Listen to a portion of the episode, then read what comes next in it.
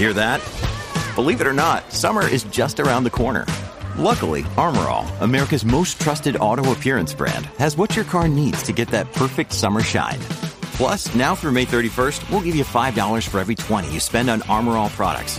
That means car wash pods, protectant, tire shine, you name it. Find out how to get your $5 rebate at armorall.com. Armorall, less work, more clean. Terms apply. Look, Bumble knows you're exhausted by dating. All the must not take yourself too seriously and 6 1 since that matters. And what do I even say other than hey? well, that's why they're introducing an all new Bumble with exciting features to make compatibility easier, starting the chat better, and dating safer. They've changed, so you don't have to. Download the new Bumble now. When you need mealtime inspiration, it's worth shopping Kroger, where you'll find over 30,000 mouthwatering choices that excite your inner foodie. And no matter what tasty choice you make, you'll enjoy our everyday low prices, plus extra ways to save, like digital coupons worth over $600 each week. You can also save up to $1 off per gallon at the pump with fuel points. More savings and more inspiring flavors make shopping Kroger worth it every time. Kroger, fresh for everyone. Fuel restrictions apply. Searching for the perfect gift idea for that hard to buy person on your list? The Allbirds Wool Runner is a natural fit. The Wool Runner is super cozy, super comfy, and super giftable. It's made with ZQ certified merino wool, a naturally cozy material that offers next level comfort and a lower environmental impact. The cushioned midsole and versatile design offer all day comfort in a classic style you can wear every day, even in a winter wonderland. And its fully machine washable construction makes it easy to keep your shoes looking like new. Allbirds shows off the Wool Runner's carbon footprint right on the shoe so you can see the difference for yourself. On top of that, they actually offset that carbon footprint to zero, making the Wool Runner completely carbon neutral. So you can stay cozy and tread lighter on the planet. This holiday season, give tidings for comfort and coziness with the Allbirds Wool Runner. Discover your perfect pair at allbirds.com. That's A L L B I R D S.com.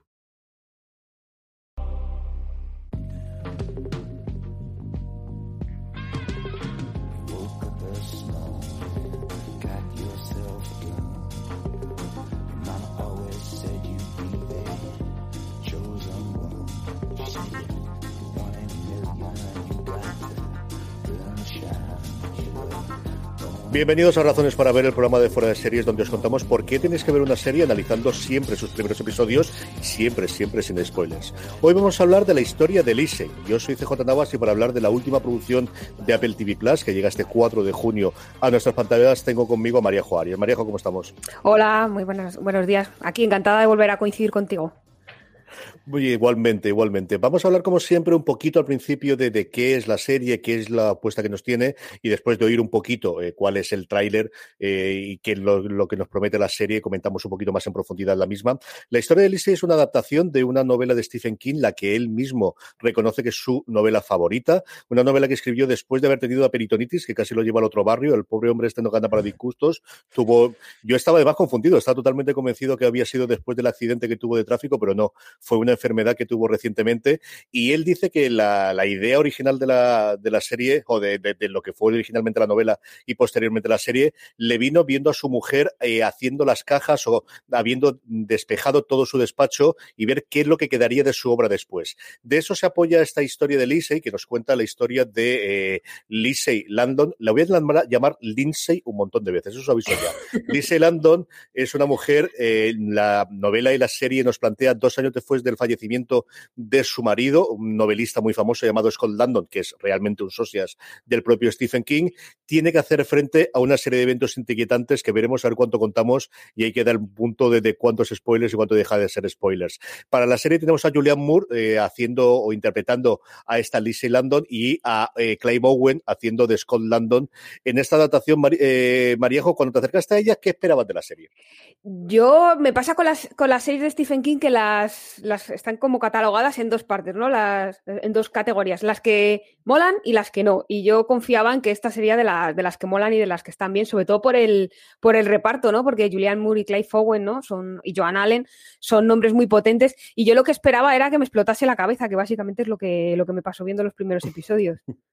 Junto a esos nombres tenemos, yo creo, Jennifer Jason Leigh, que hace una de las dos hermanas que tiene el personaje Julian Moore, bastante interesante, y otro nombre propio es Pablo Larraín, que el, el, director chileno que dirige todos y cada uno de los episodios, que la otra cosa también interesante es que los guiones es el propio Stephen King, que yo creo que es la primera vez que hace desde luego los guiones de todos. Sí que se había aventurado a hacer algún guion puntual de alguna de las series, yo creo que Wayward Pines hizo el primero y alguna cosa similar, pero es la primera vez que yo recuerdo, y era una de las cosas que se vendían junto con la producción de Bad Robot, pero al final eso es como decir que produce Steven Spielberg, todo lo hmm. produce Bad Robot y JJ Abrams, eh, que eh, King se ponía a hacer la adaptación completa de, de su novela para esta serie.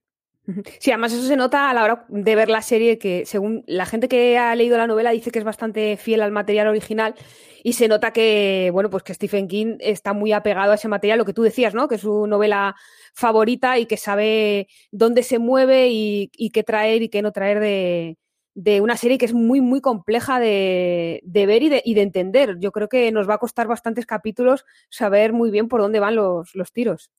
Vamos a escuchar en un momentito el tráiler y volvemos enseguida para seguir comentando la historia de Lisey. Was it my imagination?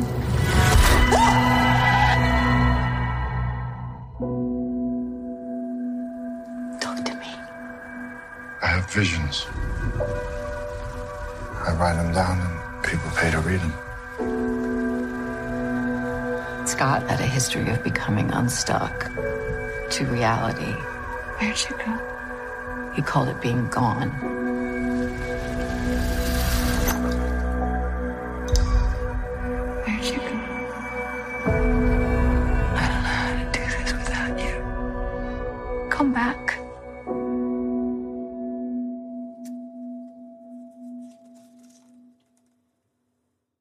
Estamos de vuelta, Mariejo. Tú decías que esperabas de una eh, adaptación de Stephen King que te volase la cabeza y esa es mi sensación del primer episodio. Yo hacía tiempo que no recordaba un primer episodio de decir, pero ¿qué está pasando? ¿Pero qué está ocurriendo? Es muy bonito, muy, muy, muy bonito todo, pero ¿qué les está pasando aquí?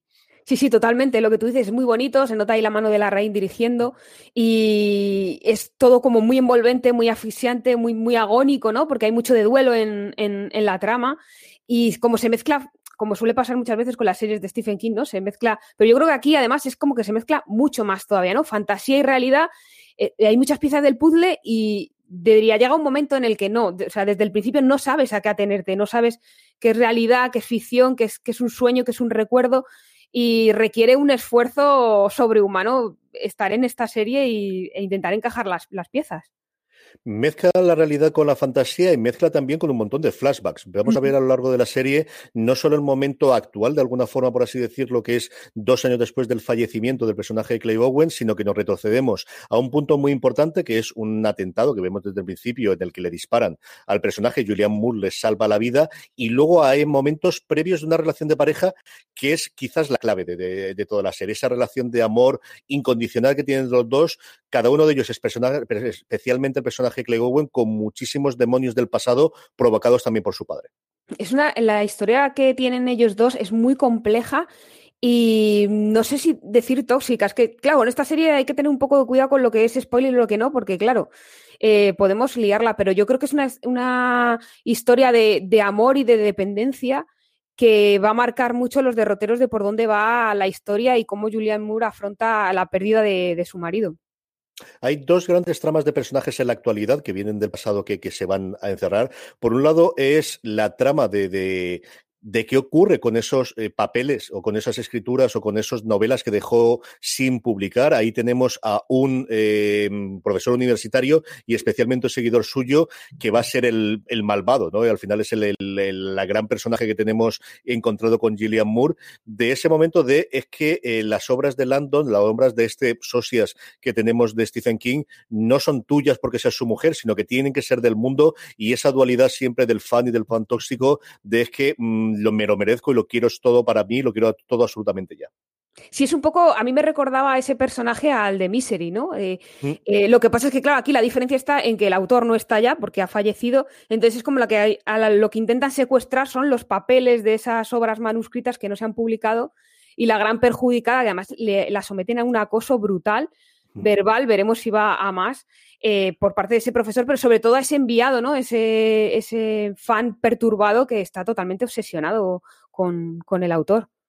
Y luego, por otro lado, tenemos las hermanas del personaje de Julian Moore. Una de ellas la hemos nombrado antes, que es Jennifer Jason Leigh, y una relación complicadísima con esta hermana, con varias cosas en el pasado que se van revelando a lo largo de los episodios, que les ha llevado a sí somos hermanas y no hacemos, pero todos sabemos que tenemos algo detrás. Y luego su segunda hermana, que se nos presenta inicialmente con una escena tremendamente aterradora y que luego veremos que eh, a lo largo de los episodios es la que más relación tuvo con el personaje de Landon y la que de alguna forma conoce esos mundos oníricos que Landon eh, habitaba y que veía y de, de alguna forma bebía para poder hacer sus novelas. Sí, es Joan Allen que hace de, Amanda, que es la otra hermana de, del personaje de Julian Moore, que yo creo que eh, en esta serie hay que poner en valor el trabajo que hacen los, los secundarios, porque sí, Julian Moore yo creo que es la protagonista, de hecho está en el título, y Clive Owen es como quien le da la réplica, pero las hermanas están fantásticas las dos. Y creo que sobre Joan Allen, que es el personaje de Amanda que, comentabas, recae sobre todo la parte de terror, ¿no? Que es lo que se espera también de una mm. novela de Stephen King, una adaptación, que tenga algo de terror. Y creo que recae sobre todo el peso de ese, ese esa trama de terror recae sobre ella. Y a mí reconozco que me da muy mal rollo el personaje. Esa parte del terror que tenemos en Stephen King vuelve a ser también eh, eh, marca de la casa. Por un lado tenemos un terror eh, sobrenatural, el que se va revelando poco a poco, pero un terror real que vemos constantemente tanto en la vida actual con las huellas pasadas como ese acosador que vemos y es esa combinación que habitualmente tenemos también en las novelas de Stephen King de combinar el terror real con ese terror onírico que es totalmente incontrolable pero que va a afectar a la vida de los personajes. Sí, además añadiría otro terror más que es el psicológico, porque mm. eh, no quiero desvelar mucho, pero eh, hay una escena de Julian Moore y Clive Owen de, que da un poco la clave de cómo es su relación y en qué se sustenta y de dónde parte, que hay mucho de terror psicológico ahí, de sometimiento, por decirlo así. Es ese momento, además, en el que, vas viendo cómo se cimienta la relación entre ellos dos, ¿no? Y cómo Clay Bowen es un hombre totalmente roto y totalmente eh, dado de por sí, pero que eh, quiere totalmente a la otra. Y hay varios momentos de revelación de este soy yo.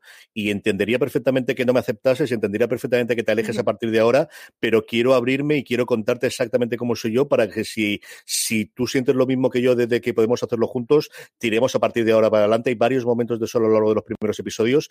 Eh, en un Clay Bowen, un personaje que yo creo que, es bastante desagradecido en el sentido de, que no va a tener la profundidad que tiene el de Julian Moore y que siempre hace un, papel muy de, enamorado. Eh, realmente es un personaje eh, que yo no sabría cómo calificarlo exactamente, el, peso que tiene, sobre todo cuando empezamos a ver todo el pasado que ha tenido, la relación con la familia suya y el cómo ha llegado a ser este autor de éxito. Sí, bueno, es lo que decíamos un poco antes, ¿no? Que la protagonista absoluta es Julian Moore y Clive Owen. Yo esperaba que iba a tener más protagonismo. Es verdad que los primeros episodios queda como un poco relegado y el papel para un actor como Clive Owen, al que yo creo que todos tenemos cierto cariño, eh, es un poco mm, desagradecido en el sentido de que es muy difícil empatizar con él, porque es verdad que es un personaje roto por un pasado muy traumático, pero hace algunas cosas que no sé hasta, hasta qué punto pueden ser justificables mm, en base a su, a su pasado, ¿no? ¿Qué es lo que más te ha gustado de los episodios que has visto, Maríajo? Yo creo que lo que me ha gustado es el despiste que tengo con, la serie, el, ejercicio que me supone, ¿no? El, el tener todas esas piezas del puzzle, no saber dónde encajarlas y el hecho de los flashbacks que, contabas antes, tengo la impresión de que como que van cambiando, con, cada vez que vuelven a, a ciertas partes se van introduciendo como cambios, entonces me descoloca un poco de dónde empieza el recuerdo real y, el recuerdo modificado del personaje de Julian Moore. Tengo mucho interés por saber cuál va a ser la historia al final y ese universo fantástico que nos han presentado hasta dónde puede llegar. Porque además es que no, lo pone nada fácil para el espectador. No tenemos ni el letrero típico de hace 14 años o hace 20 años o cambios clarísimos en el peinado que podemos verlo en las vestimentas. Hay momentos en los que de verdad, sobre todo el primer episodio, que es el que más me descolocó a mí, no sabía decirte si esto era la actualidad, si fue hace dos años, si fue hace cuatro años, si el atentado es el que acabó con su vida, pero luego te enteras que no. A mí yo creo el primero, hecho yo creo que a propósito para dejarnos a todos descolocados, es el que más me costó con diferencia de ver y creo que a partir del segundo es cuando empiezas a, a atar cabos y empezar a conocer un poquito la cronología y un poquito qué es lo que hay detrás de cada uno de los personajes. Sí, es una historia que yo creo que requiere un esfuerzo por parte del espectador. Es decir, no es una serie para verte de noche cansada después de una jornada de trabajo, ¿no? O sea, requiere mucha atención. Yo creo que la pista en el caso del personaje Julian Moore puede que sea el pelo, que eh, creo que lo lleva unas veces largo y otras veces corto, pero ya me estás haciendo dudar. Yo no lo detecté, pero posiblemente estaba tan abulado las primeras veces, o al menos no un cambio tan significativo de, aquí lo tiene rapado y aquí lo tiene de esa forma. No, no, o, sea, no es tanto, ¿eh? son como en plan las puntas, ¿no? o de coger, sí, sí, sí, yo creo que era el que se debía decir hecho más tiempo que había hecho las mechas o menos, pero no había un cambio radical en alguno de los momentos que tengamos. Eh, ¿A quién recomendaríamos la serie, Mariajo? ¿Quién crees que puede disfrutar de, la historia de Lizzie cuando se estén en Apple TV Plus? Hombre, yo creo que hay dos, dos targets eh, muy claros que son los fans incondicionales de, de, Stephen King y de las series de Stephen King y de todo este universo de fantasía, terror, realidad, sueños y, Julia, y a los fans de Julianne Moore, que, eh, porque está estupenda. Yo creo que ella sustenta prácticamente todo el peso de la serie o una gran parte. Yo creo que evidentemente la gente que sea fan de, Stephen King y de las historias de terror es el público clarísimo que tiene y es esa parte del proyecto o es la parte inicial que tiene el proyecto. Pero yo creo que aquellos que queréis ver algo diferente y algo que, eh, mm, salvando totalmente las distancias con Mero Fistown, ¿no? que no tiene absolutamente nada que ver la trama más allá de la protagonista femenina posiblemente, pero sí que, que requiere esa atención del espectador o que quiera algo distinto y visualmente muy personal. O sea, yo creo que sí que la, imagen es clarísima de, de, esta, no es una serie eh, rodada de la forma distinta o de la forma similar a otras series, tiene ese, ese punto personalísimo desde el primer momento en las escenas, en las imágenes y esa composición de monstruos que poco a poco vamos a ir viendo a lo largo de la serie, Marejo. Sí, sí, totalmente. O sea, no es la cúpula, por ejemplo, ¿no? Que esa yo me, la, Me, la tragué hasta el final, que también era muy bonita de ver al principio, luego no tenía ni pies ni cabeza, pero sí, yo creo que es una serie muy personal, muy de autor, en el sentido de que es muy de autor de Stephen King, por lo que decíamos antes, de que él mismo ha firmado los, los guiones y si eres fan de Stephen King, pues tienes que verla porque le ha puesto todo su empeño y todo su, talento para esto. Y luego muy de la raíz también, que deja su sello, pues eso, en la imagen, en la dirección, en la, en la composición de la escena. Entonces, creo que ahí son dos puntos a favor para la serie. Y poco más para comentar, porque podemos empezar a hablar del Bayou y estas cosas, pero es, yo creo que se va derribando poco a poco, aunque bastantes, incluso la propia sinopsis oficial de, Apple la vaya contando, pero yo creo que son, sobre todo esa parte onírica o esa parte de la fantasía o esa parte del, del misterio y de ese velo que tradicionalmente en la novela de Stephen King hay determinadas personas que son capaces de ronquer y de ir a ese mundo más allá de los sueños, que se va revelando poco a poco y yo creo que cuanto menos contemos inicialmente mejor, ¿no? Sí, mejor, porque además la serie está plagada de metáforas que también es muy propio de, Stephen King. Y aquí yo creo que eso se eleva a la enésima potencia y vamos a estar buscando todo el rato qué simboliza este monstruo, qué simboliza esta escena, esta piscina, eh, todo. O sea, además hay un juego de pistas en la propia serie mm. para la protagonista que se traslada al espectador con otras pistas totalmente diferentes. Vigila el agua, vigila el agua y la piscina, que son muy malas y que tienen muchas cosas, y los lagos y estos sitios, y sobre todo las gradas alrededor de los lagos, que son peligrosísimos absolutamente todos. Hasta aquí ha llegado estas razones para ver. Tenemos mucho más contenido sobre la historia de Lise en la web. Tenéis el, resumen de la serie y además veréis la crítica escrita por Mariajo Arias en fuera de series.com. Mariajo, un beso muy grande y muchas gracias por haber compartido estos minutos conmigo hablando un poquito de la historia de Lise. Otro para ti, un abrazo, un placer. A todos vosotros, gracias por escucharnos, gracias por estar ahí. Mucho más contenido en fuera de series.com, mucho más contenido en nuestra cadena de podcast y también en YouTube, youtube.com barra fuera de series, donde podéis ver todos los vídeos de los programas que realizamos para poder vernos, ya no solamente escucharnos, sino también vernos las caras.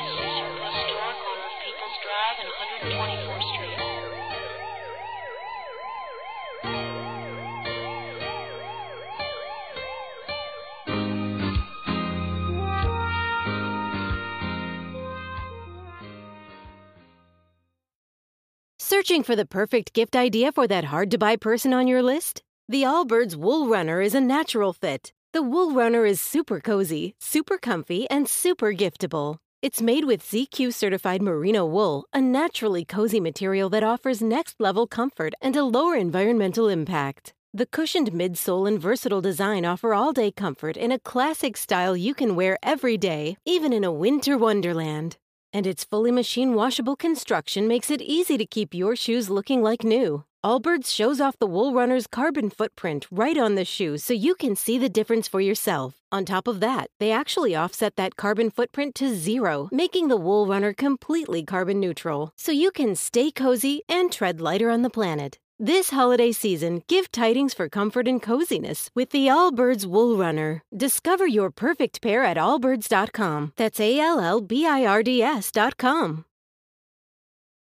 Woodhouse Nissan offers a variety of SUVs and crossovers to fit your lifestyle. Whether you're looking for an SUV with high towing capability or a crossover with all wheel drive, you can expect a variety of safety features, plenty of seating, ample cargo space, and innovative design to tackle virtually any adventure. Explore the Nissan lineup of SUVs and crossovers featuring Rogue, Rogue Sport, Kicks, Murano, Pathfinder, and Armada. Visit one of our two Nissan locations or shop online at woodhouse.com.